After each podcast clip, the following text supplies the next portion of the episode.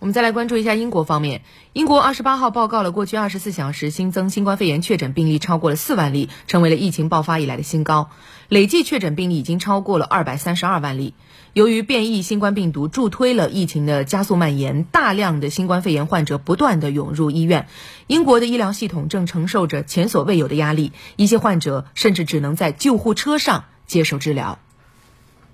据英国天空新闻网报道。被送往医院的英国新冠肺炎患者人数正在接近四月份第一次疫情高峰的水平，并且这一状况很可能持续到明年一二月份，甚至情况还会更糟。伦敦急救服务中心表示，十二月二十六号是该机构历史上最忙碌的一天之一，呼叫急救服务的电话将近八千个，比去年同一天多了超过两千五百个呼叫电话。一名急诊医生在接受媒体采访时表示。当前英国疫情形势非常严峻，尤其是伦敦地区，在面对源源不断驶来的救护车时，他和同事感到非常无助。